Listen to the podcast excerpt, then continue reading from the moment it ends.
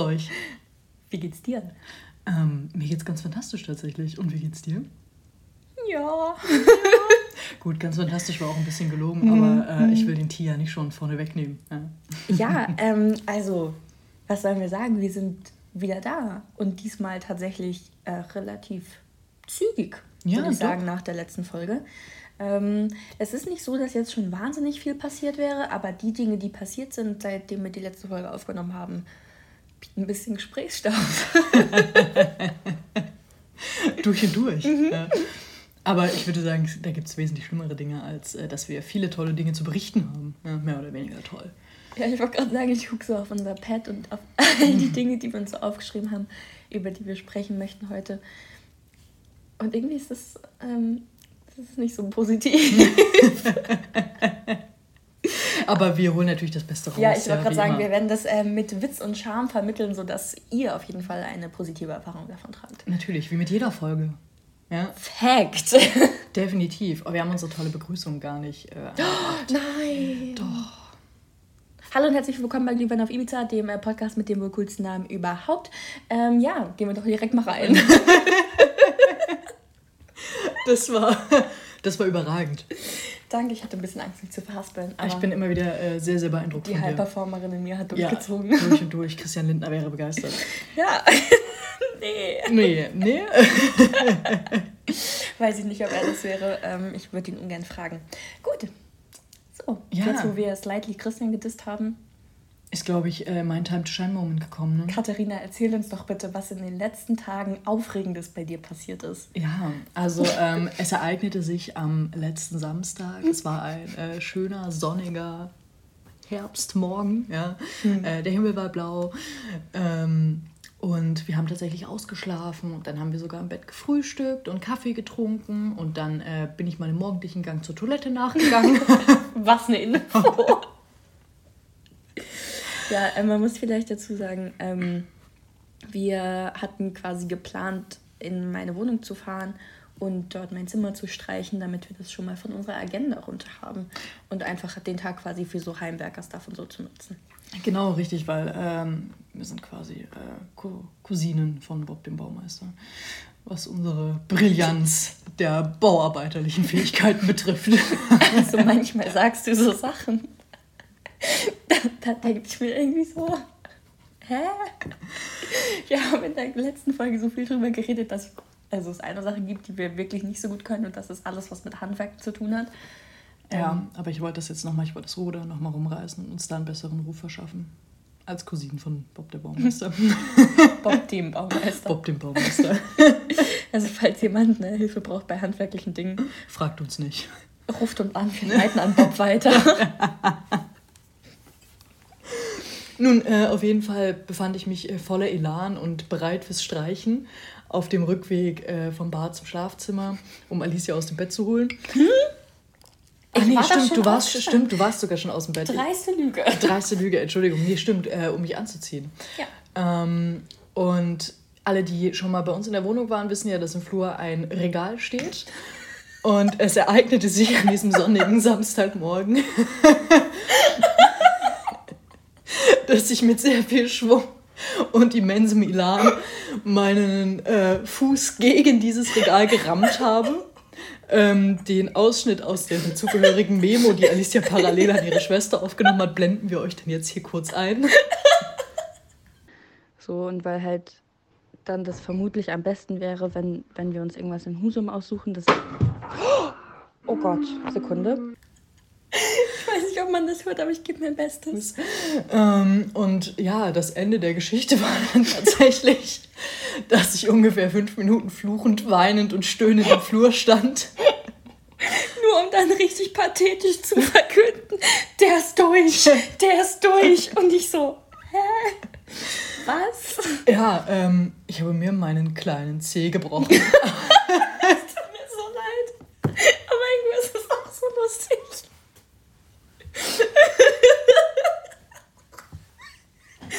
ja. Das das war unser Samstag. Also, so fuhren wir statt dann meine Wohnung halt ins Krankenhaus. Ja, wir waren im St. Elisabeth Krankenhaus, nur Oh. zu empfehlen. Notaufnahme Samstagmorgens um 11, dort relativ leer. Ja, Gott sei Dank. Nach einer Stunde waren wir tatsächlich wieder raus. Ich mit dem Befund meines gebrochenen kleinen Cs am rechten Fuß. Vor allem steht halt, also wir haben mit den Zettel liegen, also vom Krankenhaus kriegt man ja mal ähm, so einen Behandlungsbericht Entlassungsbescheid, mit, ja. ne? Und hier steht einfach literally drin vor, äh, drin, äh, nachdem sie mit dem fünften C rechts gegen ein Regal gestoßen sei. Und ich sag, wie es ist, sie ist nicht gestoßen, sie ist gerannt. oh nee. It was a lot of pain, to be honest. Ähm, ja, wirklich, nee, also es war, war sehr unangenehm. Aber jetzt im Nachhinein ist die Story doch einige Lacher wert. Das stimmt. Ja, ja na auf jeden Fall, äh, mein C wurde jetzt ähm, fixiert. Wir laden ein Foto dazu, natürlich äh, mit Zensur meiner restlichen Zehen. Gegen Fußfetischisten. Sind wir gegen Fußfetischisten? Nein, wir sind nicht gegen Fußfetischisten. Jeder kann, kann fetischi fetischi äh, eins- fetischisieren, was er gerne möchte. Ist das ein Wort? Jeder kann gerne einen Fetisch haben, wofür er möchte. Das ist mir vollkommen egal. Aber meine Füße dienen da nicht als Vorbild. Okay, cool. Ja. Ähm, Ja, das äh, war unser Samstag. Dementsprechend seitdem bin ich äh, ein bisschen ähm, behindert, was das Laufen betrifft. Ähm, ich brauche recht lange für einige Wege und es ist alles sehr, sehr anstrengend. Parallel habe ich mir, glaube ich, noch irgendwie so einen kleinen Infekt eingefangen. Also ich bin auch einfach überhaupt nicht belastungsfähig. also du hast einfach nur hart gelogen, als du vorhin gesagt hast, dir würde das irgendwie total ja, richtig. Nee, mir geht's nicht gut. Okay, schön. Ja. Weiß ich jetzt nicht. Äh, unseren Samstagabend haben wir im Übrigen dann in der Oper verbracht äh, und uns die Aufführung von La Traviata angeschaut, die äh, in diesem Sinn übrigens sehr zu empfehlen ist. Also Ja. war wirklich, wirklich toll. Ähm, und auch für alle Leute, die eigentlich nicht so Opernfans sind, richtig, richtig gut, weil die sich sehr kurzweilig anfühlt und Ja, einfach die geht gut rein. Richtig. besetzt ist, finde ich. Absolut, ja. Und die Story ist eigentlich äh, auch nicht so hochkomplex. Also Die Story ist richtig basic und ein bisschen dramatisch, aber das ist, als würde man einfach so einen New Adult Roman lesen oder so. ja, nur ähm, auf altmodisch getrimmt. Ja, genau. Naja, ja. Aber doch, doch, das war eigentlich ganz gut. Ja, am lustigsten waren die Männer, die sich angeschrien haben. Nein, am lustigsten war die Szene, wo der eine den anderen geohrfeigt hat, um ihm dann zu sagen, ich vergebe dir. Ja, stimmt. Das war so random. Oh, Das war ein das kann richtiger sich nur Hit. ein Mann ausgedacht haben. Richtig. Ja, ähm, wo wir gerade bei Männern sind, machen wir eine Überleitung zu den Männern, die bei der Telekom arbeiten. die mag ich nämlich nicht so gerne. Warum das denn, Alicia? Ja, das ist eine tolle Frage. Danke, dass du sie stellst, Katharina. Sehr gerne. Hier kommt meine Geschichte. also ich bin Alicia, 23 Jahre alt und das ist meine Geschichte. ungefähr so. Äh, logischerweise ähm, benötigen Katharina und ich in einer recht äh, überschaulichen Einzel-, Zweizimmerwohnung, Zweizimmerwohnung ähm, keine zwei Internetverträge. Das ist, ein, das ist ein Fakt, den kann man erstmal so stehen lassen. Ähm, unglücklicherweise haben wir beide aber noch Internetverträge, die noch ein bisschen Laufzeit haben. Ähm, und deswegen bin ich mal zur Telekom äh, gestapft, um rauszufinden, ob es irgendwie eine Möglichkeit gibt, dass ich da rauskomme. Ähm, genau, denn ähm, quasi die, die Faktenlage ist folgende. Ähm, dadurch, dass quasi Katharina den WLAN-Anschluss, den wir in der Wohnung haben, hat, und der logischerweise besetzt mit, mit ihrem Vodafone-Anschluss, kann ich ja meinen Telekom-Anschluss da nicht reinstöpseln. Ähm, und die Telekom hat so ein Sonderkündigungsrecht, dass wenn der Partner oder die Partnerin, zu dem oder der man zieht, auch einen Telekom-Vertrag hat, sie einem den einen gnädigerweise entlassen. Das ist halt aber leider bei uns nicht der Fall. Ähm, und deswegen hat die Telekom gesagt, nö. Äh, in dem mh, Telekommunikationsgesetz Ja. steht ähm, zwar, also quasi, da steht in dem einen Paragraphen, ich paraphrasiere das jetzt, ja, also ich gebe das jetzt nicht eins zu eins wieder, aber im Prinzip steht da drin, ähm, dass wenn man umzieht und der Internetanbieter kann einem an dem neuen Standort nicht den Vertrag zu den gleichen Konditionen anbieten, man da rauskommt. Und das ist halt sehr, naja, weit gefasst im Prinzip. Das kann man nun interpretieren, wie man möchte. Und ich persönlich interpretiere das im praktischen Sinne, sodass ich sage, die Telekom kann mir meinen Vertrag zwar theoretisch hier zur Verfügung stellen, also es würde gehen, aber praktisch ja nicht, denn hier läuft ja schon einer in mhm. der Wohnung, sodass ich praktisch meinen Vertrag hier nicht nutzen kann. Die Telekom sagt, ja, aber theoretisch wäre es möglich. Also muss ich jetzt meinen Telekom-Vertrag noch ein Jahr bezahlen. Und das, also verstehe ich natürlich aus Sicht der Telekom ist das natürlich total smart, weil die wollen ja Geld verdienen, aber aus meiner Sicht ist es halt total bescheuert. So, und weil, auch absolut nicht VerbraucherInnen. Ja, weil ich kann, also ich kann den praktisch nicht nutzen. Es geht einfach nicht. Nur wenn ich Cutter quasi, also Cutters WLAN ausstöpseln würde und dann würde sie ja ihren umsonst bezahlen. Also es ist von vorne bis hinten total doof, weil wir können die einfach beide nicht parallel nutzen. Aber wir müssen trotzdem beide bezahlen. Für Leute äh, in der ähnlichen Lage muss man natürlich an der äh, Stelle sagen, dass das, glaube ich, ähm, immer das äh, durchschlaggebende Argument ähm, seitens des Anbieters sein wird, dass das eben äh, in den AGBs festgelegt ist und so weiter. Aber es gibt bereits ein BGH-Urteil äh, zu dieser Thematik, in der äh, der Verbraucher gewonnen hat. Die Verbraucherin. Heißt, die Verbraucherin sogar. Ja. Ähm, in der die Verbraucherin gewonnen hat. Gewonnen hat. Das heißt, wenn ihr bereit seid, um richtig viel Geld zu sparen, quasi eine Klage anzustrengen gegen euren ähm, äh, Anbieter des Internets, dann äh, stehen die Chancen gar nicht schlecht, dass das Urteil als Referenzurteil herangezogen wird. Ähm, wenn sich natürlich ähnliche Konditionen vorfinden und ihr da tatsächlich rauskommt, man muss dann eben nur einfach den Rechtsweg bestreiten ja. oder beschreiten.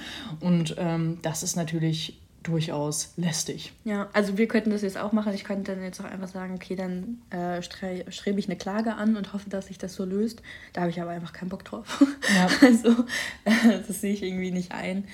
Ähm, und trotzdem finde ich es halt irgendwie, also ich weiß nicht, finde ich irgendwie schwierig.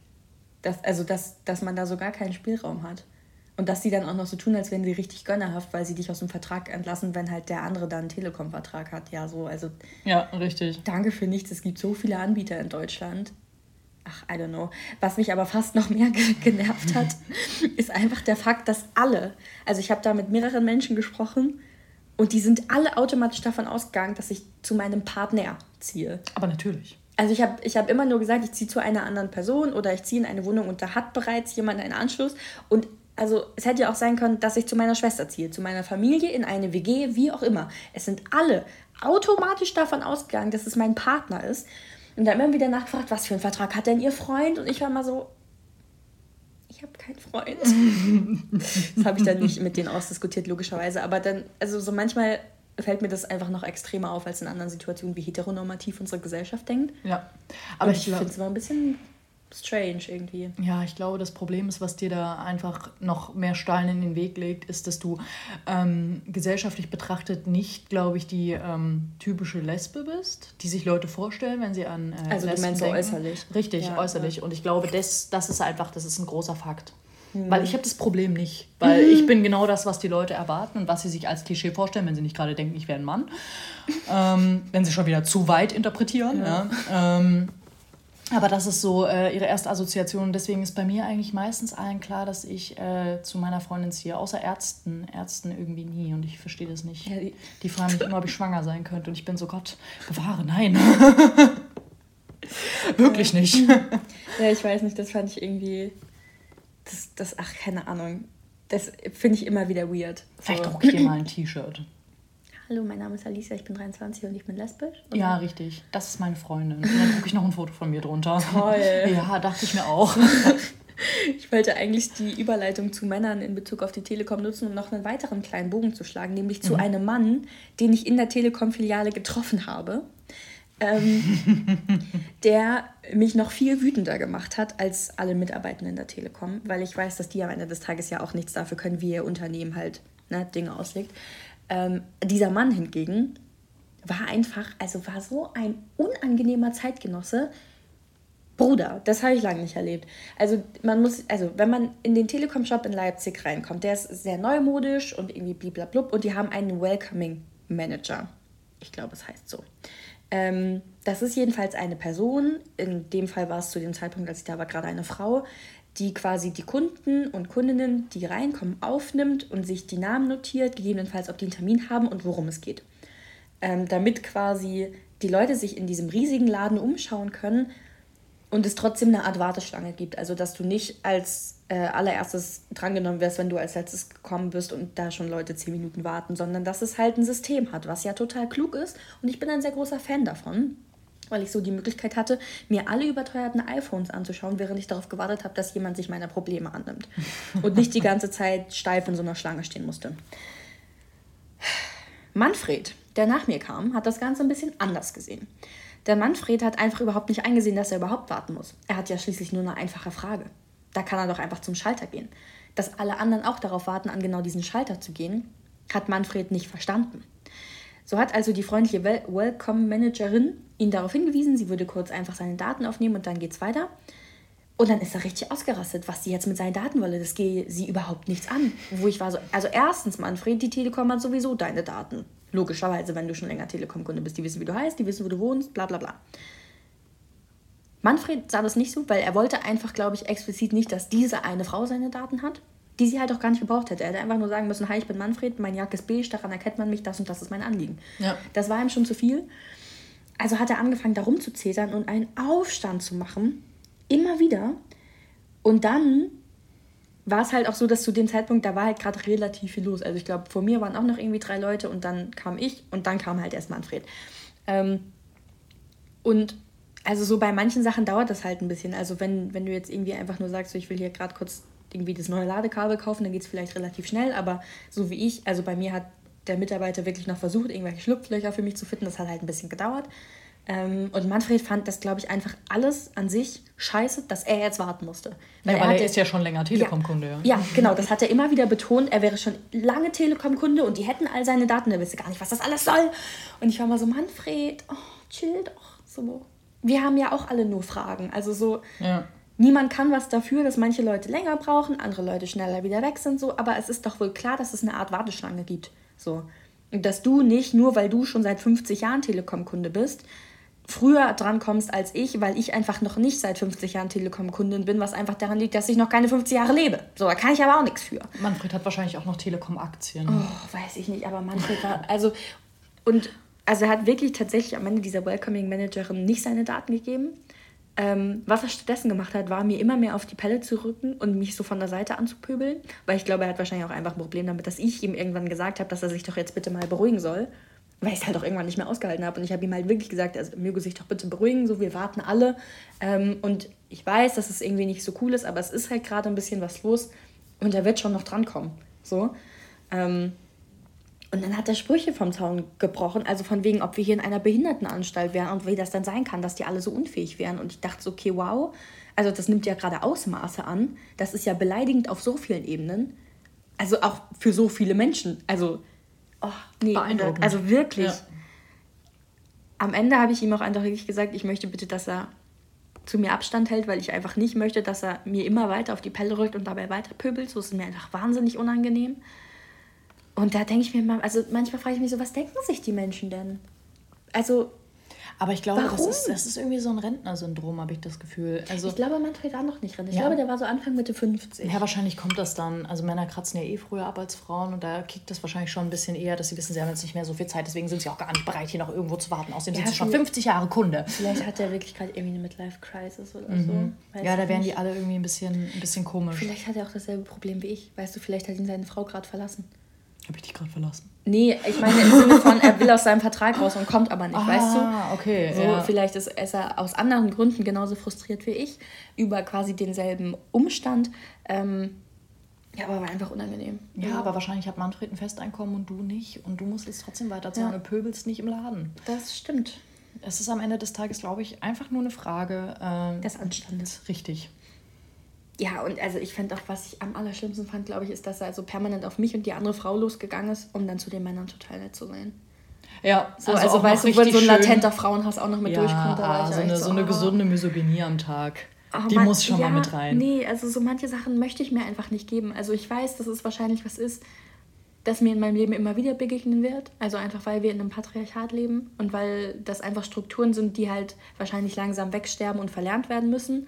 So, und das geht nicht so schnell, aber ich finde es ganz schrecklich. Also ich finde es absolut grausam, immer wieder damit konfrontiert zu sein. Wenn ich ja, also ich kann ja in dem Moment aktiv gar nichts dafür. Ich habe ja, ja, nichts damit zu tun. Ich stehe da einfach nur und warte genauso wie er.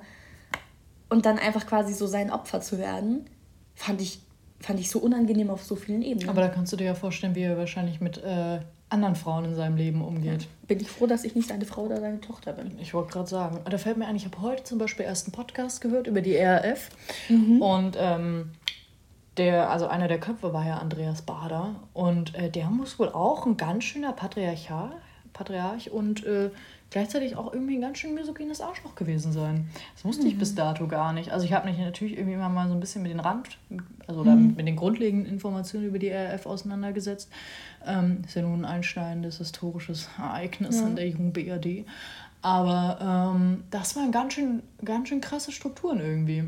Ah krass, ja nee, das wusste ich auch nicht. Also ich habe mich auch nie so wahnsinnig intensiv mit der RAF auseinandergesetzt. Also ich habe logischerweise den Bader-Meinhof-Komplex gesehen. Ja. So, aber ähm, das war es auch irgendwie größtenteils. Ich habe so ein, zwei Texte mal darüber gelesen, weil ich mal ein Seminar darüber hatte.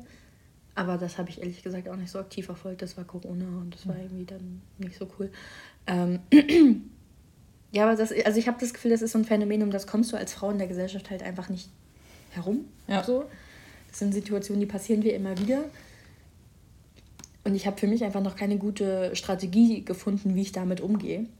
Ähm, also ich bin tatsächlich sehr stolz darauf, dass ich inzwischen das nicht einfach nur hinnehme, sondern dann gegebenenfalls auch mal was sage, so wie jetzt bei Manfred. Ja. Weil das halt also einfach gar nicht ging. Das hat so viele Grenzen überschritten. Wow, das musst du erstmal schaffen. So. Ähm, ja, nee, aber weiß ich nicht. Also auf der einen Seite glaube ich, es wäre total gut, einen Mechanismus zu haben, wie man das gut handelt. Und auf der anderen Seite will ich das eigentlich gar nicht weil ich mich nicht damit auseinandersetzen möchte, dass es was ist, was ich aktiv handeln muss in den nächsten Jahren immer und immer wieder. Ja. Weißt du? Ja, ich glaube, das Problem ist leider, dass man da irgendwie, äh, also dass dieses, dieses Konstrukt toxischer Männlichkeit einfach in unserer Gesellschaft noch zu krass verankert ist. Hm. Mhm. Das Ding ist, ähm, also manchmal bin ich ja wirklich auch hart auf Konfrontationskurs, gerade so kurz bevor ich meine Tage bekomme oder währenddessen. also bin ich wirklich aggressiv drauf. Ähm, wenn mir dann solche Leute unterkommen, ähm, habe ich tatsächlich, glaube ich, schon mal ein oder zwei von denen gefragt, ob es an ihrem kleinen Penis liegt oder wo sonst der Komplex sitzt, warum sie sich gerade so verhalten, wie sie sich verhalten. Und ich weiß, das ist auch nicht die beste Strategie. Aber ich habe dann einfach Bock auf verbale Vernichtung tatsächlich. Weil ich hasse also, solche Menschen so abgrundtief. Ich glaube, ich würde es auch gerne mal ausprobieren, einfach nur um den Gesichtsausdruck zu sehen. Oh, es ist göttlich. Weil ich habe das Gefühl, die sind dann nicht mehr ganz so schlagfertig in dem mm -mm. Moment. Es ist göttlich. Es ist göttlich, weil entweder sie versuchen sich zu rechtfertigen, dass sie keinen kleinen Penis haben, oder dann wird es wirklich, wirklich niveaulos, weil es ist mir sowas von egal, wie sein Penis aussieht. Ähm, oder sie äh, rutschen dann auf so eine förmliche Ebene, warum äh, man sie jetzt so angehen würde. Ähm, und man solle das doch jetzt hier bitte nicht ins Lächerliche ziehen und so weiter. Und da weißt du, du hast den Nerv richtig hart getroffen. es ist der kleine Penis. oh mein Gott. Ja, vielleicht ist das einfach äh, die Nummer 1 Bewältigungsstrategie. Ja, funktioniert tatsächlich sehr gut. Cool. Können wir allen nur ans Herz legen, ja. Ich meine, wenn, aber wenn wir schon mal im Rage sind, ja, ähm, ja möchtest, möchtest, du gleich weiter ragen? Oh, jetzt, Oder? Wir haben wirklich viel zum Ragen, ne? Ja, ja ähm, also ich weiß gar nicht, wo ich da am besten anfangen soll. Ähm, am besten äh, am Anfang. Am ja. Anfang. Ähm, ja, und tatsächlich bin ich gerade ein bisschen sauer auf meinen Arbeitgeber. Ähm, weil, also das ist einfach sowieso gerade schon alles ein bisschen schwierig gewesen über die letzten Monate mit, mit ähm, dem Arbeitsvertrag, dass der überhaupt quasi ausgestellt wird, dass, dass sich da jemand drum kümmert, dass das irgendwie bearbeitet wird. Und ähm, das hat sich bis jetzt verzögert, also so, dass meine Anstellung leider erst zwei Monate später erfolgen kann als ursprünglich geplant und ich dementsprechend auch erst ab Dezember und nicht ab Oktober bezahlt werde. Ähm, und weil sich das, also das hat sich alles verzögert, aber nicht wegen mir. So, also ich habe meine quasi meine Daten, meine Unterlagen vor vier Monaten eingereicht und äh, mein Arbeitgeber hat es quasi nicht geschafft, das früher zu bearbeiten. Ähm, die haben mir jetzt vor drei Tagen äh, Post geschickt, da fehlten noch ein, zwei Unterlagen, ich musste noch ein paar Sachen unterschreiben. Ähm, und in diesem Schreiben stand explizit, bitte schicken Sie das zurück bis zum äh, 10.11. Genau, heute ist der 8.11. und heute habe ich eine Mail bekommen von einer Frau, die scheinbar dafür zuständig ist, ähm, die, mich darum, also die mich darauf hingewiesen hat, dass meine Unterlagen ja noch nicht eingegangen sind und ich solle das doch bitte bis zum 10.11. Ähm, nachreichen. Und daraufhin ist mir ehrlich gesagt der Kragen geplatzt. Das mag jetzt für den einen oder die andere ein bisschen unverständlich sein, wenn man den ganzen Hintergrundkontext nicht kennt, aber ich möchte da jetzt nicht zu sehr ins Detail gehen. Jedenfalls hat mich das sehr sauer gemacht, weil ich halt seit vier Monaten darauf warte, ähm, dass die aus dem Arsch kommen. Und dass die sich darum kümmern, damit ich endlich mal Gehalt bekomme. Ähm, und dass jetzt jemand kommt und auf mich quasi Druck ausübt. Ähm, hat mich sehr sauer gemacht. Ähm, und was mich fast noch mehr gestört hat, ist, dass die Anrede einfach nur war, liebe Hilfskraft. Ohne Namen, ohne irgendwas. Und ich weiß du bist nicht, es nicht wert, dass man ja, deinen Namen heraussucht, das ich, das du Knecht. Ich, das finde ich so dreist, weil ich habe halt einen Namen. Also wenn dir das schon so wichtig ist, dass ich meine Unterlagen früher einreiche, dann schreib doch wenigstens meinen Namen in die Mail. Und daraufhin habe ich ehrlich gesagt eine passiv-aggressive Mail zurückgeschrieben, ähm, weil ich es gar nicht mehr einsehe, dass ich immer nur einstecken muss und das alles hinnehmen muss und quasi das alles okay finden muss.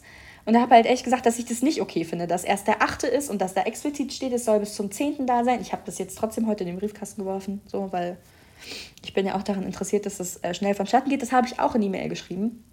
Und unter anderem habe ich da auch eingeschrieben, dass ich halt ja damit gerechnet hatte, dass ich zum 1.10. angestellt wurde, dass ich jetzt seit, also dann quasi jetzt zwei Monate ohne Bezahlung im Prinzip schon tätig bin ähm, und dass ich dementsprechend halt daran ähm, sehr interessiert bin, dass es jetzt schnell geht. Genau. Und habe das Ganze unterschrieben mit, äh, mit freundlichen Grüßen, die Hilfskraft, weil ich einfach wirklich sauer war. Ähm, genau. Was ich nicht wusste, ist, dass die Frau, die mir die Mail geschrieben hat, ähm, noch ein, zwei andere Leute in den CC gesetzt hat, weil ich das nicht einsehen konnte, weil sie das quasi verborgen hat. Ähm, die Leute fanden die Mail jetzt nicht so lustig und äh, scheinbar wussten die auch nichts davon, dass ich halt schon so nebenbei ein bisschen arbeite. Ähm, und das verstehe ich, dass sie das nicht so lustig finden. Daraufhin wurde ich jetzt nochmal angerufen und mir wurde nochmal gesagt, dass es keine tolle Aktion war und dass ich mir das hätte klemmen können. Und ähm, genau, dass es sich jetzt gegebenenfalls noch weiter verzögert, weil ich mich beschwert habe. So nach dem Motto, wie könnte ich es wagen? Und das macht mich richtig sauer, weil ich das so unfassbar dreist finde, dass ich seit vier Monaten darauf warte, dass sich irgendwas tut, dass ich jetzt ja wirklich nicht bezahlt werde. Und dass es jetzt scheinbar meine Schuld ist, dass es jetzt alles quasi gerade stillsteht, weil die mich haben arbeiten lassen, ohne mich zu bezahlen, ohne dass jemand was davon wusste. Das ist ja aber nicht meine Schuld. So, dass, es ist nicht meine Schuld, dass die das nicht geschissen kriegen. Es ist nicht meine Schuld, dass die mich arbeiten lassen, obwohl ich keinen Vertrag habe, obwohl ich nicht bezahlt werde. Es ist nicht meine Schuld, dass die es nicht schaffen, die Dokumente, die zum 1.10. fertig sein sollen, rechtzeitig zu bearbeiten.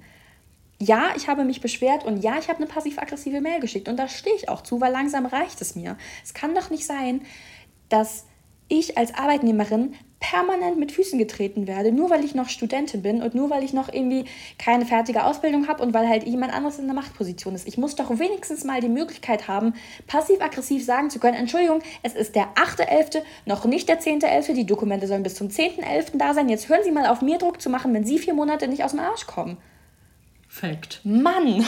Facts were spoken. das macht mich so sauer. Und jetzt, also kriege ich nicht nur blöde Mails deswegen, jetzt kriege ich auch noch blöde Anrufe deswegen, weil ich es gewagt habe, den Mund aufzumachen. Und ich bin so wütend. Ich bin so wütend, dass ich am liebsten direkt wieder kündigen würde, weil ich das so dreist finde. Weil irgendwie, also weil ich mich die ganze Zeit frage, was erwarten die denn? Die können doch nicht erwarten, dass ich all diese Verzögerungen und vor allem all ähm, die Schwierigkeiten, die ja damit verbunden sind für mich logischerweise, einfach so hinnehme, ohne irgendwann gegebenenfalls auch mal zu sagen, also Entschuldigung, jetzt reicht's mal. So, weil ich habe halt damit gerechnet, dass Geld kommt und es kommt halt jetzt nicht. Also ich finde es absolut gerechtfertigt, dass ich irgendwann mal sage, so, nee, Freunde, finde ich jetzt einfach nicht mehr lustig. Nicht. Ich finde nicht, dass man sich als Arbeitnehmerin oder auch als kleinstes Glied in der Nahrungskette mal alles gefallen lassen muss, wenn andere Leute ihren Job nicht richtig machen. Also richtig. Ja. sehe ich gar ne, nicht Nehmt ein. das zum Aufruf und wehrt euch. Ja? Nur weil ihr im 520er-Job feststeckt, heißt das nicht, dass ihr behandelt werden dürft wie Scheiße. Mm -mm reicht auch irgendwann mal. Richtig. Oh, weißt du, ganz ehrlich, ähm, das nehme ich gleich. Willst du daran anschließen? und schließ daran an. Ja, toll. Ähm, weil auch ich schiebe seit drei Monaten tatsächlich äh, eine sich steigernde Hasstriade. Ähm, und zwar gegen ähm, meinen ehemaligen Arbeitgeber, ähm, ich werde den jetzt ein bisschen paraphrasieren, ähm, nicht, dass irgendwann eine Unterlassungsklage ins Haus äh, gehüpft kommt. Auf jeden Fall, ähm, ja, geht es um äh, meinen alten Arbeitgeber, ähm, bei dem ich drei Monate gearbeitet habe im letzten Sommer und zwar in einer Ausstellung ähm, im Kunstkraftwerk. und äh, bei der Ausstellung ging es um einen bekannten Street Art Künstler. Wow. Danke. Lizenziert, Katharina. Danke, danke. Ähm, ja, und es gab zwei Veranstalter. Den Veranstalter, den ich meine, der äh, hat seinen Sitz in Passau, ja, Bayern. da geht das da, Problem, da geht das Problem schon los. Da fängt es schon an. Mm, und zwar war, war es schon während der Anstellung immer kritisch, äh, weil ich nie einen Arbeitsvertrag bekommen habe und äh, Gehaltszahlungen immer unpünktlich kamen und äh, das irgendwie alles, also Ansprüche wurden gestellt, aber irgendwie äh, die Vergütung bzw. die Abgeltung dafür war irgendwie nicht so ganz vorhanden. Und, da war man ähm, nicht so richtig dankbar, ne? Nee, da war man, da war man tatsächlich nicht so richtig dankbar für meine Arbeit. Für meine Arbeit ja. Ähm, und ja, äh, das Kritische war, dass ich äh, während dieser drei Monate schon vergeblich versucht habe, einen Arbeitsvertrag endlich zu bekommen, ähm, weil äh, ich brauche das natürlich für meine steuerlichen Angelegenheiten. Das Ganze ist allerdings nicht passiert. Dann kam es zur letzten Gehaltsauszahlung und im Zuge dessen äh, habe ich einmal, also habe ich wieder nach meinem Arbeitsvertrag gefragt, habe ähm, wieder um eine Ausstellung meiner Lohnsteuerbescheide gebeten und ähm, dachte tatsächlich, mir wäre erst äh, die Energiepauschale nicht ausgezahlt worden. Ähm, dann stellte sich aber heraus, äh, die Energiepauschale wurde tatsächlich ähm, ausbezahlt und auch die vorher ähm, erst fälschliche Abrechnung ähm, wurde korrigiert, quasi mit einer neuen Steuerklasse. Ähm, das heißt aber, meine ganzen ähm, fünf Tage Urlaub, auf die ich Anspruch habe, ähm, wurden mir nicht ausbezahlt. Das habe ich zurückgemeldet.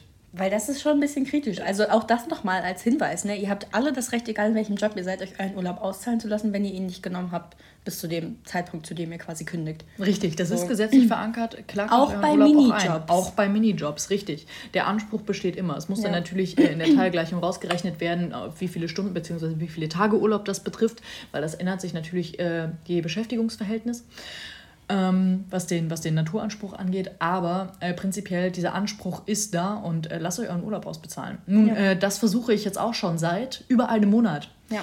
Also ich versuche seit eigentlich sechs Monaten einen Arbeitsvertrag zu bekommen. Ich versuche seit äh, fünf Monaten meine Lohnsteuerbescheide zu bekommen und ich versuche seit drei Monaten ähm, meinen Urlaub ausgezahlt zu bekommen. Und ich bin ehrlich, das funktioniert äh, nicht wirklich gut. Ja, äh, die zuständige Dame, äh, mit der ich dort äh, die ganze Zeit in Kontakt bin, ich nenne sie jetzt einfach mal äh, Claudia, ähm, ist, ich hätte Ursula vorgeschlagen. Oder Ursula, ja. Nach der gemeinen Meerhexe. Stimmt, richtig, nennen wir sie Ursula. Mhm. Ähm, Ursula ist auch eher von ähm, inkompetenter Natur. Ursula ist übrigens genauso wie die Leute bei meinem Arbeitgeber eher von der Natur, die einfach gern so dieses Machtgefälle ausspielt und so permanent einfach versucht, das Gespräch quasi nicht auf Augenhöhe zu führen, sondern immer so von oben herab. Richtig, genau. Also das äh, beginnt schon damit, dass ich sie natürlich sieze, wie man das nun mal in förmlichen Mails macht, gerade wenn es um Gehaltsfragen geht. Mhm. Sie mich konsequent duzt. Ähm, dann äh, auch einfach so Forderungen gestellt werden wie, also mir wurde tatsächlich ähm, nach einem Monat Beschäftigung doch mal ein Arbeitsvertrag zugestellt, der war aber komplett fehlerhaft. Das habe ich zurückgemeldet. Ähm, daraufhin kam jetzt äh, zurück auch die Antwort, ja, ich solle doch einfach die Fehler im alten Arbeitsvertrag korrigieren, das Ding unterschreiben und gut ist. Ähm, und da ist mir tatsächlich auch ein bisschen der Kragen geplatzt, weil äh, ich bin ehrlich nicht bereit, die Aufgaben, und es sind wirklich nicht viele, die mein Arbeitgeber hat, ähm, ihm auch noch abzunehmen. Ja. ja, vor allem ist es ja jetzt nicht so, als wäre da ein einziger Fehler im Arbeitsvertrag, wo man sagen könnte, gut, okay, bei deinem Namen haben sie einen Buchstaben vertauscht oder so, dass ne, kann man wegtippexen, schreibt man drüber alles easy, sondern es sind ja mehrere faktisch falsche Dinge dort drin. Richtig, genau. Und ähm, der Punkt ist einfach, dass ich jetzt seit über einem Monat wirklich versuche, also mit dauerhaften Mails, jede Woche wieder, immer wieder und immer wieder werde ich vertröstet und immer wieder kommt nichts, trotz dessen, dass ich mich bereits an meine Anwältin gewandt habe und ähm, das Ganze quasi sogar mit, also mit der Drohung der Klage beim Arbeitsgericht abgesendet habe, daraus einfach nichts resultiert Ähm, und wir reden hier tatsächlich, äh, was, den, was die Urlaubsabgeltung betrifft, von einem Betrag im höheren zweistelligen Bereich, den ich mir auch wirklich gerne auszahlen lassen wollen würde. Ja, das ist ja nicht wenig Geld. Richtig. Ähm, und dazu kommt einfach, dass tatsächlich, ähm, also andere ArbeitnehmerInnen, mit denen ich dort zusammengearbeitet habe, ebenfalls die Energiepauschale nicht bekommen haben, den Urlaub komplett nicht ausbezahlt bekommen haben. Andere haben nur Anteile bekommen. Einen Vertrag hat äh, niemand von uns bisher dort gesehen. Wow. Und das äh, finde ich tatsächlich eine sehr, sehr große Frechheit. Und das äh, regt mich tatsächlich auch sehr auf. Das Ding ist, ich bin gerade einfach energetisch nicht an dem Punkt, an dem ich Bock habe, eine Klage beim Arbeitsgericht anzustrengen, weil die Klage muss ich selber einreichen. Die, den, den, also so alles, was an Aufwand kommt, kommt erstmal von meiner Seite, weil es ist eine Zivilklage, ich muss die Kosten selber tragen, es sei denn, mein ehemaliger Arbeitgeber klagt sich in die höhere Instanz und so weiter. Und das ist einfach ein Schritt, den ich gerne umgehen würde, aber den ich höchstwahrscheinlich am Ende gehen muss, weil es, also weil es offensichtlich nicht möglich scheint, den Grundanforderungen, die mein Arbeitgeber hat, nachzukommen. Und das finde ich unfassbar dreist. Weil das Ding ist, wenn ich da nicht so hinterher wäre und wenn mir das wieder nicht aufgefallen wäre, dann hätten die mich einfach um immens viel Geld geprellt und es wäre ihnen scheißegal gewesen. Ja. Und genauso meinen anderen äh, MitarbeiterInnen. Und das finde ich extrem dreist, weil sowas, also sowas darf nicht sein und sowas kann nicht sein. Ja, ich finde, also das ist einfach ein, ein Punkt, der mich generell so sauer macht. Also, dass Ja. man das Gefühl hat, wenn man halt Arbeitnehmerin ist, ähm, man ist immer am Arsch. Also Richtig. so wirklich, weil gefühlt ist nie irgendjemand auf deiner Seite. So Ja. egal, wo du arbeitest. Also ähm, das kann doch nicht angehen, dass du dich permanent mit allen Leuten kloppen musst, damit sie einfach die Dinge erfüllen oder tun, die halt ihre Aufgaben sind. Es kann doch nicht sein, dass jemand nicht in der Lage ist, dir einen richtigen Arbeitsvertrag auszustellen, beziehungsweise dir dann zu sagen, du sollst den gefälligst selber korrigieren. So, und auch noch so zu tun, als wäre das ultra dreist, dass du darum bittest, dass sie dir einen richtigen Arbeitsvertrag ausstellen. Ja. Also ich finde es sowieso ultra dreist, dass sie euch alle haben arbeiten lassen ohne Arbeitsverträge. Ja. Das hätte ich, glaube ich, sowieso nicht gemacht. Also ich wäre wahrscheinlich gar nicht hingegangen. Leute sagt die, die auch gerade irgendwie arbeitet ohne Arbeitsvertrag. Und ohne Geld. Ja. Ich wollte sagen, du wirst wenigstens noch bezahlt. Aber so, also so weißt, es kann, es kann doch nicht angehen. ja.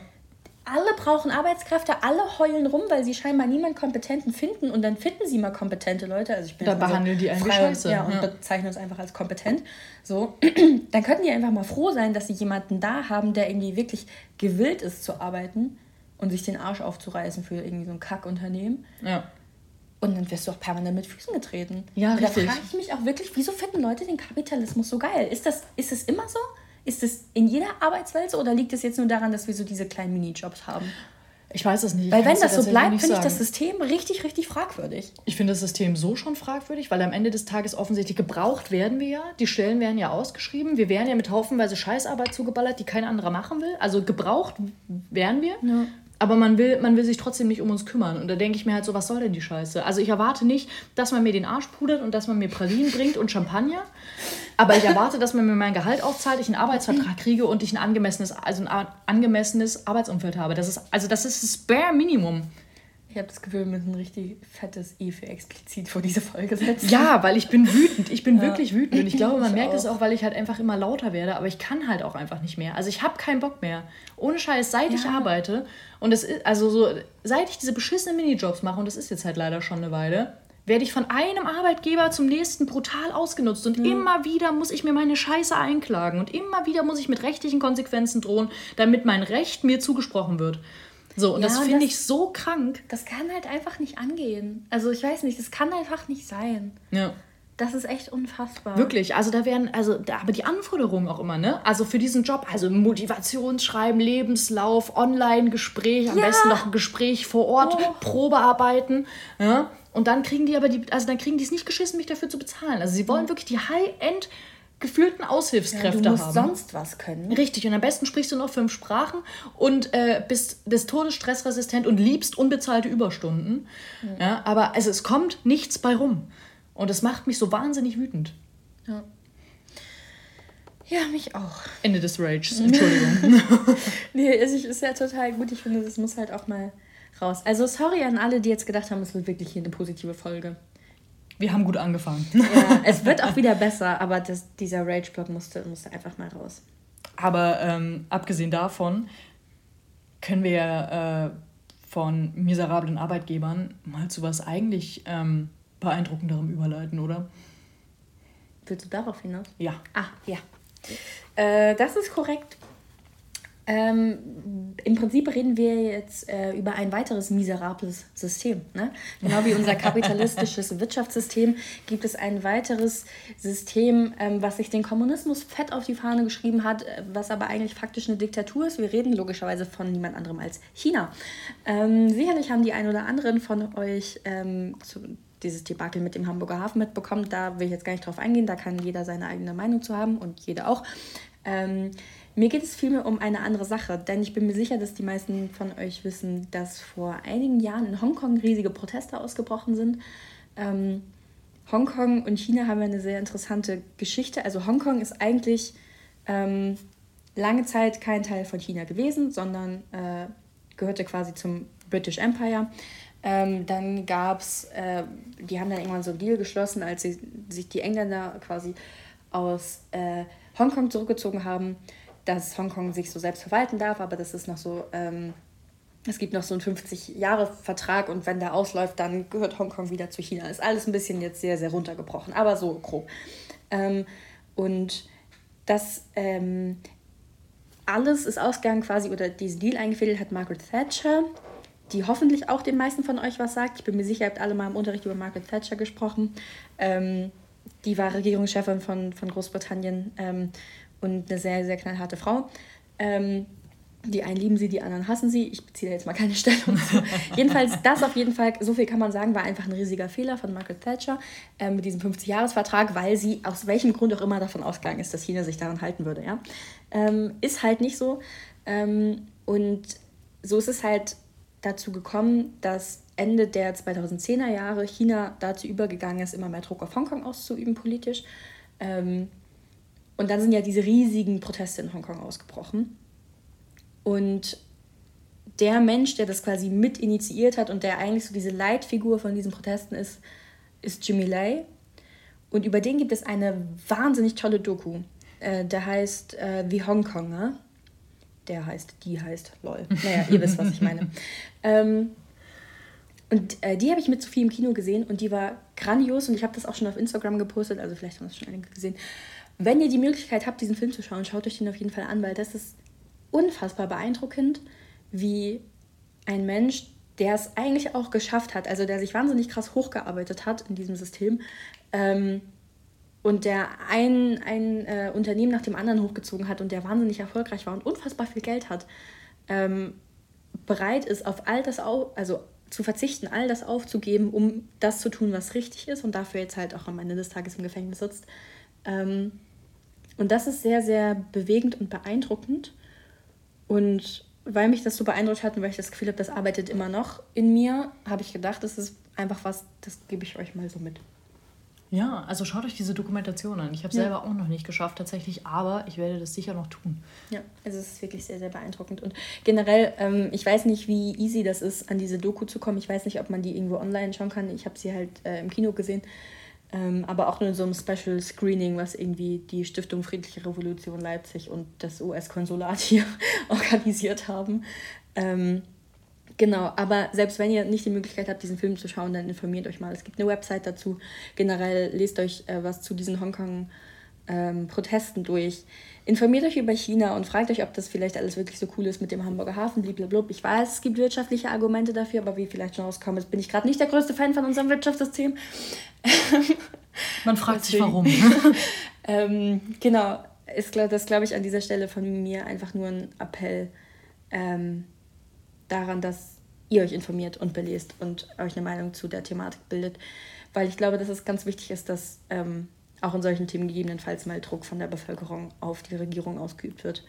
Weil es irgendwie, glaube ich, nicht sein kann, dass ähm, wir in unserem Wirtschaftssystem darauf bauen, dass wir tolle Beziehungen zu einem Land führen, das systematisch seine BürgerInnen unterdrückt und umbringt. Richtig, ja. Gehe ich absolut mit. Mic drop. So. kommen wir, noch zu was Schönem. Ja, kommen wir zu dem Part, auf den ihr alles schon gewartet habt. Und ich hoffe, ihr habt nicht bis hierhin vorgespult. Äh, kommen wir zu den Fragen. Wow. Beim letzten Mal habe ich ja angefangen. Richtig, Deswegen. und weil du heute anmoderiert hast, äh, mhm. äh, darf ich die erste Frage stellen. Na dann. Und zwar, ähm, wir spielen mal wieder Was wäre wenn? Ja. Oh Gott. ähm, und zwar möchte ich von dir wissen, äh, wenn du nur noch zehn Tage zu leben hättest, ähm, Ei. Wie würdest du diese Zeit verbringen? Boah. Das ist ein Banger. Ich kann ja jetzt mehrere Sachen sagen. Ja, du hast zehn Tage. Ähm, ich glaube, ich würde mir die Zeit nehmen, allen Menschen einmal das zu sagen, was ich wirklich denke Mhm. und von ihnen halte. Vielleicht würde ich sogar einen Brief an Christian Lindner schreiben. Oh, das fände ich gut, ja. Ähm, und ich glaube, ich hätte auch den Mut, viel mehr Dinge anzusprechen und zu thematisieren. Ähm, und vielleicht mehr für mich einzustehen. Also ich glaube, das wäre was, was ich auf jeden Fall nutzen wollen würde. Weil was soll passieren? Ich gerade sagen, ja. Ähm, das ist schwierig. Also ich würde logischerweise auch nochmal versuchen, meine ganze Familie zu sehen. Also auf jeden Fall die wichtigsten Leute, weil zehn Tage ist jetzt nicht so viel Zeit, dass ich jetzt jedem einen Besuch abstatten würde, aber Ja. schon so den relevanten. Wobei, die könnten ja auch mal zu mir kommen. Ich glaube, ich würde dafür sorgen, dass sie zu mir kommen. Ich sterbe schließlich. Also es ist jetzt auch mal Zeit, dass die bei mir antanzen. So. Ähm, kleiner hinten nebenbei. Kommt doch bitte mal wieder nach Leipzig. Zugtickets sind wirklich teuer. Ähm, hm. Ich weiß nicht, es gibt so viel, was ich noch tun würde. Ich würde gerne reisen. Ich würde aber auch gerne noch so viele Bücher lesen und Filme schauen. Mm. Critical. Hm. Das ist wirklich schwierig. Ich glaube, ich würde noch ein, zwei Museen besuchen. Mhm. Ich glaube, ich würde halt so die Dinge machen, die mir irgendwie am Herzen liegen. Ja. So, also ich finde, also wär, wäre das eine Monatszeitspanne, würde ich glaube ich reisen gehen. Aber ich finde für zehn Tage, da lohnt sich das nicht so richtig, weil Mhm. du willst ja eigentlich einen Ort auch sehen und du willst dich aber auch noch verabschieden. Und das mit zehn Tagen, das wird mir erst so stressig, ich bleib hier. aber ich würde halt so die kleinen Dinge machen. Ich würde all die Museen in Berlin besuchen. Ich will schon seit Ewigkeiten endlich mal wieder ins DHM, also ins Deutsche Historische Museum in Berlin. Da war ich ewig nicht mehr. Mhm. Und ich möchte auch unbedingt ins neue Museum und ins alte Museum. Ich würde, glaube ich, ein Kulturprogramm machen. Geil. Und einfach mir das ganze Wissen noch aneignen, was ich gerne hätte eigentlich. So, also klar bringt mir das am Ende des Tages nichts mehr, aber das ist ja das, was ich gerne mache. Ja. So. Ja, und boah, ich würde die ganzen, ah, ich würde Leute zusammenschreien. Wow. Oh, ich würde so aufgehen, glaube ich. Mm, ja, vermutlich so. Was in die Richtung. Finde ich cool. Es gibt bestimmt noch irgendwelche tiefgründigeren Dinge, die man tun könnte, aber. Würdest du nichts Illegales machen? Nö, warum denn? Also was denn? Ich weiß nicht, ich hatte noch nie den Drang, irgendwie was Illegales zu machen, nur um was Illegales zu machen. Also so weißt du, wenn mir jetzt vielleicht in den Tag, zehn Tagen was über den Weg läuft, wo ich denke, oh, das wäre jetzt richtig cool, aber was illegal, dann würde ich es vielleicht machen. Mhm. Aber jetzt nicht nur, um was Illegales gemacht zu haben. So, also Ja. mir fällt jetzt echt, glaub, oh, ah nee, das würden wir nicht hinkriegen. Erzähl. Ich würde gerne den Bundestag besprühen, aber da ist so viel Security. ich glaube, das wird schwierig. Wir mieten uns ein Flugzeug und dann werfen wir das von oben ab. Cool. Ja, so ein Banner. Ja, das wäre wild. Äh, Ich würde, glaube ich, gerne noch ein, zwei politische Aktionen droppen. Ja, fände ich Ähm, cool. Vielleicht klebe ich mich an Autobahn. Einfach nochmal, um diesen Konflikt zu befeuern. Der ist auch, darüber haben wir gar nicht gesprochen, hätten wir drüber sprechen können. Das finde ich ja eine so lächerliche Debatte. Ja, aber das heben wir uns für die nächste Folge Okay. auf, weil dazu lass uns doch ordentlich recherchieren Oh, und dann geht's toll. richtig ab, Ja. ja. machen wir. Das ist dein Job. Du Danke. warst Jurastudentin. So, meine Frage an dich ist Okay, folgende. ja. Ähm, als du zehn Jahre alt warst, Oh Gott, ja. was war da dein Traumjob? Äh, Ärztin. Echt jetzt? Ja. Das ist ja langweilig. Auch mit fünf? Also hattest du nie so einen abgefahrenen Dreamjob? Nee, ich wollte, also gut, ich wollte mal Astronautin werden, Oh, weil ich cool. fand das früher total cool. Inzwischen finde ich das Weltall einfach unfassbar gruselig und würde mich ums Verrecken nicht da hochschießen lassen, Mhm. nee, bin ich ehrlich. Also wirklich, Fall. Mhm. vorher geht die Welt unter, bevor ich so eine Rakete betrete. Äh, fetter Reim.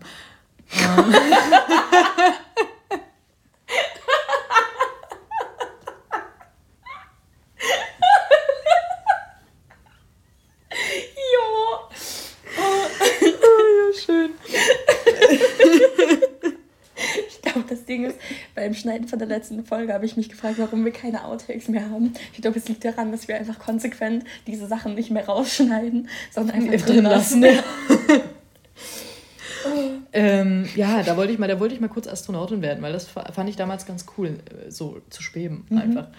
Ähm, inzwischen finde ich es nicht mehr cool. Ähm, du schwebst doch auf Wolke 7 mit mir. Ja, ich weiß, aber das ist ein gutes Schweben. Dafür muss ich mich nicht in eine Rakete setzen und irgendwohin katapultiert werden. Nicht ich meine, weil du gesagt hast, du würdest gern schweben. So, also, musst, ja. musst du nicht für. Nee, du nicht. Ich schwebe mit dir ganz hoch. Ja. Mhm. Vielleicht schneiden wir das raus. okay. Minimal weird. Das, das sind so diese Momente, wo Paul immer sagt, das ist einfach unangenehm. cringe, sagt er. Er sagt, wir werden cringe. Ja. Entschuldigung, Paul. Painful. ähm, so, back to the theme. Ähm, ja, nee, also wie gesagt, ich wollte mal Astronautin werden, aber das fand ich dann irgendwann nicht mehr so cool und dann wollte ich immer unbedingt Ärztin werden. Und das, das wollte ich ja bis letztes Jahr immer noch. Ja. Also das ist was, äh, das hat sich gehalten. Ich glaube, deswegen habe ich gesagt langweilig. Ich dachte, da wäre mehr Fluktuation in deinen Wünschen. Nee, gar nicht. Gewesen. Also in vielen anderen Dingen ja, aber ähm, ich weiß nicht. Ich glaube, das, das war, das ist und wird, glaube ich, immer so ein, so ein kleiner so ein kleiner Teil in mir bleiben, der nie ganz weggeht. Aber das ist, glaube ich, auch total okay. Weil das Medizinstudium ist einfach dreckig, Junge, auf keinen Fall mache ich das. Wahrscheinlich mache ich ein Physikum, Junge. ja, gut. Dann ähm, haben wir noch eine allerletzte Sache zum Schluss. Mhm, und zwar ist es das Gadget der Woche. Ja, und es hat bisher noch einen relativ langweiligen Titel, weil ich muss gestehen, mir ist kein cooler eingefallen. Fällt dir einer spontan ein? Mhm. Nee, muss ich drüber nachdenken. Gut. Okay, na gut. Äh, das Gadget dieser Woche heißt bisher Buchtipps mit Alicia. Buchtipps mit Alicia. Vielleicht überlege ich mir irgendwann noch einen coolen Titel. Jedenfalls ähm, habe ich mir überlegt, äh, ich lehne das ganze Format, ich werde das jetzt regelmäßig aufziehen, ähm, ein bisschen an die Popkultur an. Und zwar an das ähm, Trendy, Trendy TikTok. Ja, äh, wir drehen jetzt keine TikToks, Vielleicht ähm, fangen wir damit irgendwann an, wenn wir genug äh, ZuhörerInnen haben. Darüber reden wir noch. Okay. Ähm, aber ähm, für die Menschen, die es nicht kennen, auf TikTok gibt es eine bestimmte Art von Video, die ähm, quasi immer Empfehlungen oder Tipps abgibt, basierend auf einer Eigenschaft. Also zum Beispiel gibt es Videos, die sagen, äh, deine perfekte Traumküche auf Basis deiner liebsten Ästhetik. Oder ähm, dein perfektes Brautkleid auf Basis eines Sternzeichens. Oder halt so in die Richtung. Ich glaube, ihr versteht, wie das funktioniert. Und ich habe mir überlegt, ich gebe euch Buchtipps aufgrund von ähm, der Art von Mensch, die ihr seid. Oder dem, was ihr verkörpern wollt. Oder wie auch immer. Und ich glaube, es ist sehr selbsterklärend. äh, diese Woche habe ich mir drei rausgesucht. Also drei Oberkategorien. Es sind mehr Buchempfehlungen. Aber ähm, genau, ihr werdet das verstehen. Und wenn ich das nächste Mal so einen kreativen Einfall hatte, dann gibt es halt mal wieder Buchtipps. So, Kategorie 1 ist äh, der angehende Literaturfan, der gebildet wirken will. Und ich glaube, jeder von uns hat so, das so ein mini bisschen in sich. Und es gibt halt Leute, die leben das besonders aus. Das sind also so, was ich mit angehend meine, das sind so die Menschen unter uns, die halt irgendwie Bock haben auf Literatur, aber irgendwie sind sie auch so abgeschreckt davon, weil das sind immer so Wälzer und meistens sind es auch so Klassiker und das ist irgendwie dann so komisches Deutsch oder Englisch oder wie auch immer und da ist, ist einfach sehr abschreckend. So, deswegen, wenn dein Fokus darauf liegt, dass du einfach gebildet wirken willst, wenn dich jemand einfach dein Buch lesen sieht im Café oder in der Bahn, dann kannst du einfach generell irgendwas aus dem Diogenes Verlag kaufen, weil die sind immer so cremeweiß, die haben immer den schwarzen Punkt, die haben immer also dasselbe Cover, dieselbe Coveraufmachung quasi. Ähm, und die verlegen kein Bullshit. Deswegen, wenn du was vom Diogenes Verlag in der Hand hast, siehst du einfach schon immer relativ gebildet aus, allein dadurch, dass das Cover nicht knallgelb ist. Ja, und ähm, wenn man sich dann hinten so die Textzusammenfassungen durchliest, findet man auch äh, tatsächlich viele äh, ansprechende Werke. Ja, da sind tolle Bücher dabei. Wenn dein Fokus eher wirklich jetzt auf der Literatur und nicht auf der Wirkung liegt, dann kannst du natürlich zu einfach den ganzen Klassikern greifen, wie George Orwell, James Baldwin, James, äh, James Austen, Jane Austen. Ähm, ja, wie sie alle Wer heißen. Kennt sie nicht, James Austen, ja. you know them. Ähm, das ist aber natürlich wirklich, das ist Klassikerliteratur. Ähm, und Literatur ist ein sehr weiter Begriff, den gefühlt jeder Mensch anders definiert. Ähm, deswegen habe ich mir zwei Bücher ausgesucht, die keine Klassiker sind, für mich aber durchaus ähm, das Potenzial haben, irgendwie wirklich als Literatur bezeichnet zu werden. Das ist zum einen Sprich mit mir von T.C. Boyle. Ähm, das ist ein amerikanischer Autor. Ähm, und in Sprich mit mir behandelt er im Prinzip die Thematik von Verbindungen und Unterschieden zwischen Mensch und Tier. Also es geht um einen Schimpansen, dem man quasi das Sprechen beibringt und mit dem man ähm, so forscht, um zu schauen, wo ist eigentlich die Grenze zwischen uns? Und ähm, wo sind Anknüpfungspunkte? Wo verschmelzen wir? Wo, wo klaffen Lücken? Und das ist eine sehr, sehr interessante Aushandlung ähm, im Prinzip. Also dieser ganze Prozess wird halt in eine Geschichte verpackt. Und es ist wahnsinnig interessant und irgendwie intellektuell, aber halt irgendwie in der Romanform, die irgendwie ansprechend ist. Wenn ihr Tiere nicht mögt, dann frage ich mich erstmal, was ist falsch mit euch? Aber wenn ihr einfach keinen Bock habt, darüber zu lesen, dann habe ich noch ein anderes Buch. Und zwar Verlangen äh, von Brekje Hofstede. Das ist eine niederländische Autorin oder eine belgische Autorin. Ich bin mir gerade nicht. Niederländisch, danke. Ähm, und dieses Buch ist ein bisschen anders und gerade ähm, aufgrund seines Schreibstils würde ich sagen, es hat das Potenzial, wirklich Literatur zu sein, weil es ein sehr poetischer Schreibstil ist. Und es geht im Prinzip um eine zerbrochene Liebe. Und bevor jetzt hier irgendein Mann anfängt mit den Augen zu rollen, auch dir könnte das gefallen, vertrau mir mal bitte. Ähm, weil es ist nicht so dieses typische, irgendwie, er verlässt sie und sie verlässt ihn und es ist Drama, sondern es ist aus ihrer Sicht geschrieben, sie hat ihn verlassen und du weißt die ganze Zeit nicht warum, während du das liest, aber es ist quasi, du bist so live dabei, während sie versucht, damit umzugehen und sich irgendwie an dieser Thematik abzuhandeln und mit diesem Herzschmerz klarzukommen. Und mm, werden immer wieder Tagebucheinträge von ihr eingestreut, als die noch glücklich war. Und es gibt immer wieder Ausschnitte von Büchern, die sie, also die quasi das Ich in der Geschichte dann geschrieben hat als Autorin. Ähm, und irgendwie ist das ein großartiger Roman. Also es ist einfach ganz, ganz, ganz toll, ähm, weil es eine ganz spannende Perspektive aufmacht und weil einfach der Schreibstil was ganz anderes mal ist, was mir sehr gefällt, weil ich finde es total schön, wenn man mal ähm, mit Schreibstilen konfrontiert wird, die nicht so typisch deutsch sind. Absolut. Oder äh, amerikanistisch. Ja. So, Wenn du jetzt aber mit Literatur eigentlich so gar nichts am hast und dir denkst so, das fände ich richtig langweilig, du bist vielleicht eher das Gossip Girl mit Boss Bitch Attitude, dann habe ich auch für dich zwei passende Buchtipps. Tipp Nummer eins ist Something to Talk About von Meryl Wilsner. Das ist eine queere Love Story zwischen zwei Frauen. Ähm, und es geht so ein bisschen um die Medien, Filmwelt und ähm, am Ende des Tages geht es quasi darum, es ist wirklich so ein bisschen Gossip Girl-mäßig irgendwie. Ähm, es geht um eine hm, hm, nicht Produzentin, ich glaube, sie ist Drehbuchautorin. Mhm. Ist ja auch egal. Jedenfalls um sie und ihre Assistentin und ähm, sie bringt ihre Assistentin mit zu irgendeinem Event, weil sie halt jemanden braucht, der quasi mit ihr hingeht und dann denken die Leute, die wären zusammen und dann kommen so Rumors auf und so und das ist einfach cool zu lesen. Also es ist relativ leichte Unterhaltung, aber irgendwie auch spannend und es hat halt so ein bisschen so Gossip Girl Faktor und ich finde es deswegen toll. Wenn du deinen Fokus mehr auf die Boss Bitch Attitude legst, dann empfehle ich dir Golden Cage von Camilla Leckberg. Das ist eine skandinavische Autorin, ähm, die eigentlich größtenteils Thriller schreibt, was ich nicht wusste, bis ich rausgefunden habe, dass meine Oma komischerweise ein Buch von der in ihrem Regal stehen hat. äh, sie fand es schrecklich, deswegen besitze ich das jetzt. Ähm, Golden Cage ist es nicht. Golden Cage ist vor zwei oder drei Jahren erschienen und äh, um mich an dieser Stelle kurz zu brüsten, ich habe einfach so eine Bloggerbox geschickt bekommen. Das war richtig uh. cool. Habe ich mich richtig toll gefühlt. Und ähm, es geht um einen unfassbar krass starken Frauencharakter, ähm, die quasi so als Protagonistin in der Mitte der Szenerie steht, ähm, die sich irgendwie hat unterbuttern lassen mit der Zeit von ihrem Mann. Das ist irgendwie ein Arschloch. Und jetzt ist sie irgendwie so das Hausfräulein geworden, was sie irgendwie nie sein wollte, während er mit ihrer Idee erfolgreich ist. Und dann betrügt er sie und dann wird sie richtig sauer. Verständlich. Und dann widmet sie ihr Leben quasi einfach der Rache an ihm. Und das ist so toll. Wow, es ist so gut. es ist wirklich, wirklich toll geschrieben, aber es ist auch einfach so ein Vibe, der mich unfassbar kriegt. Also. Ja. Starke Frauenrollen. Ja, einfach toll. Absolut grandios. Ähm, genau. Und dann Typ Nummer drei.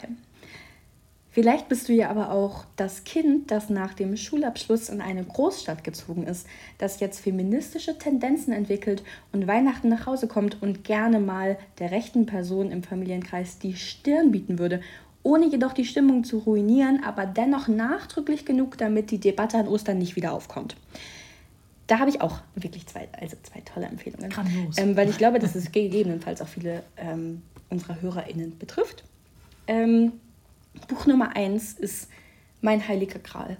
Also das Buch, in das ich mich verliebt habe, seit ich den Titel gelesen habe und das ich gefühlt allen Leuten unter die Nase halte. Und ich habe das vor ein paar Wochen beendet und seitdem erzähle ich gefühlt jeder Person, die ich treffe, von diesem Buch, weil ich es so toll finde. Ich erzähle es auf jeder Party. Es ist Was Männer kosten von Boris van Hessen. Und es ist einfach wirklich toll. Es hat leider noch keinen Ehrenplatz im Regal, weil dafür ist gerade im Regal nicht genug Platz. Aber wenn der irgendwann da ist, dann wird dieses Buch in der Mitte stehen und all die Aufmerksamkeit bekommen, die es verdient. Weil es ein unfassbar tolles Plädoyer dafür ist, das Patriarchat zu hinterfragen. Und zwar nicht nur als Frau, sondern auch als Mann. Und ein Plädoyer dafür, dass wir uns alle mal ganz kurz die Zeit nehmen, um einen Schritt nach hinten zu gehen und zu überlegen, ob wir wirklich von diesem System profitieren und ob das wirklich das System ist, in dem wir leben wollen. Und ähm, der Autor macht eine ganz spannende Dimension auf, indem er ganz nüchtern am Anfang vorrechnet, wie viel Geld uns das Patriarchat als Land jährlich kostet. Und ich will nichts Falsches sagen, aber wenn ich es richtig in Erinnerung habe, dann sind es 63 Milliarden Euro. Aua. Oder Millionen? Ich glaube Milliarden. Tut beides weh es ist auf jeden Fall unfassbar viel Geld für das Patriarchat, was man halt sich sparen könnte, wenn man einfach eine Gesellschaft darauf auslegen würde, dass sie miteinander durch Krisen geht und nicht gegeneinander. Ähm, zu dieser unfassbar großen Summe kommen natürlich auch noch ganz viele Schäden drauf, die einfach nicht monetär berechnet werden können, also so seelische, psychische Schäden ähm, so Gefühle wie Trauer und so weiter. Das lässt sich einfach nicht in Geld äh, aufwiegen. Und auf dieser Basis ähm, fängt der Autor dann an, Konzepte zu benennen, wie man unser Zusammenleben einfach besser gestalten könnte. Wie man nicht nur das Geld sparen würde, sondern wie halt jeder Mensch in dieser Gesellschaft davon profitieren würde, wie es uns allen besser gehen würde und wie wir alle einfach viel, viel glücklicher zusammenleben könnten, wenn wir halt aufhören würden, immer wieder patriarchale Stereotype zu reproduzieren und deswegen liebe ich das Buch. Also, weil es eigentlich eine total emotionale Message hat, aber halt auch am Anfang ganz, ganz klar eigentlich die ganze Zeit mit Fakten und Studien argumentiert. Und weil es einfach das perfekte Buch ist, wenn man wirklich mal jemandem die Stirn bieten möchte und wenn man mal die Möglichkeit haben möchte, wirklich einen Fakt gegenzuhalten oder Zahlen gegenzuhalten. Und zu sagen, das, was ich jetzt sage, das ist nicht irgendwas, was ich mir nur in meinem geisteswissenschaftlichen Studium überlegt habe, sondern das ist wirklich so. Auch wenn du das vielleicht gerade nicht verstehst, weil du in diesem patriarchalen System seit Jahren lebst und es nie hinterfragt hast. Es ist fatal für uns alle. Und es ist ein grandioses Buch.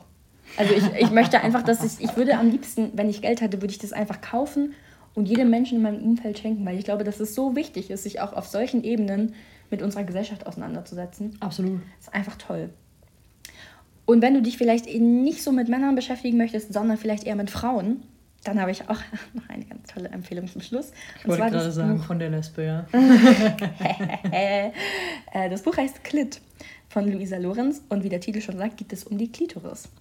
Ähm, und jetzt sind vielleicht die ein oder anderen von euch ein bisschen irritiert, weil sie sich fragen, wie genau sie Wissen über die Klitoris an Weihnachten in ein Familiengespräch integrieren können. Und ich verstehe, dass man da ein bisschen irritiert ist und ich verstehe, dass das die wenigsten tun würden. Allerdings ähm, behandelt das Buch nicht nur die biologische Beschaffenheit der Klitoris, sondern auch ihre kulturgeschichtliche Geschichte. Lol, geschichtliche Geschichte. Aber naja, ähm, das hätte man vielleicht schöner ausdrücken können. Den kulturgeschichtlichen Hintergrund. Danke. Gerne. Ja, das, das, klingt toll. Ähm, der Surprise, Surprise größtenteils auf dem Patriarchat basiert.